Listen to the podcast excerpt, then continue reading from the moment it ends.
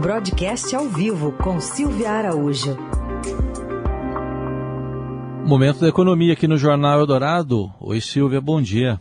Oi, Raíssen, bom dia, bom dia para você, para Carol, aos nossos bom ouvintes. Dia. Bom, confirmadas as expectativas, o Copom subiu a taxa básica de juros pra, de 2 para 2,75% ao ano. E os impactos dessa medida, hein, Silvia? Vamos lá, Raíssen. A gente falou né, que te, tinha lá um, uma aposta né, entre meio ponto e 0,75 e prevaleceu o 0,75 é, ponto percentual, a Selic agora é de 2,75% ao ano. Foi um aumento depois de quase seis anos de declínio da Selic. A gente lembra que lá atrás, no governo da Dilma, a Selic estava alta e depois que o, o ex-presidente Michel Temer assumiu, a Selic veio caindo, caindo. Isso continuou no governo do presidente Jair Bolsonaro e o ano passado, por conta da pandemia também, os juros caiu aí para a taxa histórica, né, de baixa de 2%. Mas agora é hora de organizar um pouco essa questão de política monetária é, versus inflação. O que, que o Banco Central está olhando? A inflação está acelerando bastante, a gente tem conversado isso aqui no jornal. É, na terça-feira a gente até falou da inflação da carne, né? A inflação é dos combustíveis. Então o Banco Central está olhando para a inflação, está vendo que a inflação pode sair de controle se as taxas de juros permanecerem muito baixas aumentou ontem, fez esse aumento bem expressivo, porque o Banco Central, a gente sempre observa aqui nas reuniões, quando ele aumenta juros, ou é, é 0,25 ou 0,50, mas dessa vez foi considerada aí, entre aspas, uma paulada que o, o, o Copom deu nos juros para conter a inflação. Para se ter uma ideia, Heisen, o, o Copom está imaginando que o juro a 2%, ele imaginou que o juro a 2% poderia levar a inflação para 5% é, no final do ano de 2021, quando o centro da meta é de 3,75. Então, ele olhou para essa trajetória da inflação e é, entendeu o seguinte: é melhor começar a aumentar as taxas de juros agora para poder conter a inflação lá na frente. Então, o remédio amargo é agora para tentar desacelerar e desancorar essas expectativas de inflação mais alta para o final do ano. E já endereçou uma nova alta da Selic para a reunião que acontece no mês de maio. Então, se tudo correr conforme aí o roteiro traçado pelo Copom no comunicado que ele divulgou ontem depois da reunião, em maio teremos mais um aumento de 0,75 ponto percentual para a taxa de, básica de juros no país. Silvia, aí então é, dá para dizer que um objetivo é que com essa alta da Selic os dólares voltam em, voltem a entrar no país e os preços possam ser pressionados para baixo. É mais ou menos isso?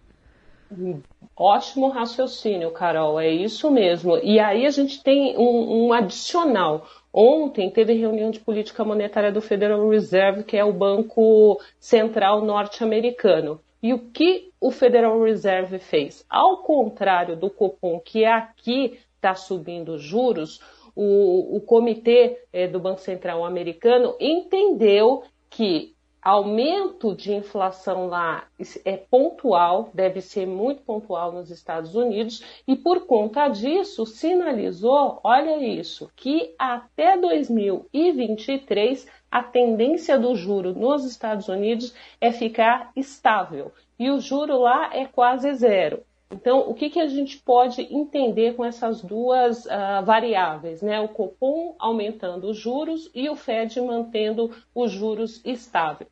O diferencial para o investidor estrangeiro que vem para o Brasil, quando ele vem apostar na taxa de juros, ele fica mais alto aqui. Então, se o juro aqui no, no Brasil ele está mais alto e lá no mercado americano o juro é zero, eu vou investir no Brasil, apesar do risco que existe no investimento no Brasil, e com isso os dólares voltam para o Brasil. Né? Então, é um investimento estrangeiro, quer seja esse investimento é, em portfólio, né, como a gente fala que são esses investimentos no mercado financeiro, ou o investimento mais de longo prazo, que é esse investimento quando é, os estrangeiros compram empresas aqui no Brasil, por exemplo.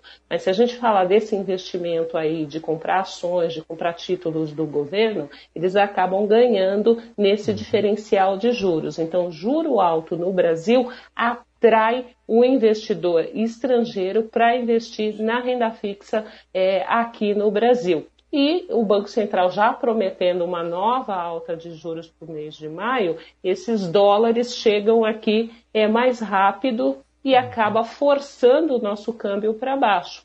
Então a gente está com uma taxa aí de 5,58 né, de reais por um dólar. Então a tendência é que é, o dólar aqui no Brasil fique um pouco mais barato sem o Banco Central tem, é, sem o Banco Central intervir aí quase que diariamente, que é o que ele tem feito uh, ah, para conter a cotação da moeda norte-americana. E a gente tem um reflexo também sobre aqueles preços né, que são atrelados é, ao mercado internacional, como, por exemplo, as commodities e entre eles, né, entre essas commodities, o petróleo que acaba balizando o preço dos combustíveis. No fim, Carol, tudo vai bater na inflação e esse é o receituário do Banco Central. Só para encerrar, Silvia, hoje também deve ser a definição dos valores do auxílio emergencial? Pois é, né, Heisen? Esse governo, né, principalmente lá no Ministério da Economia, é tudo para a semana que vem, né? Ao que parece, a MP ainda não está pronta, mas ontem a Secretaria de Comunicação é, do governo disse que o presidente Jair Bolsonaro entregaria pessoalmente essa mensagem da medida provisória do auxílio emergencial no Congresso Nacional.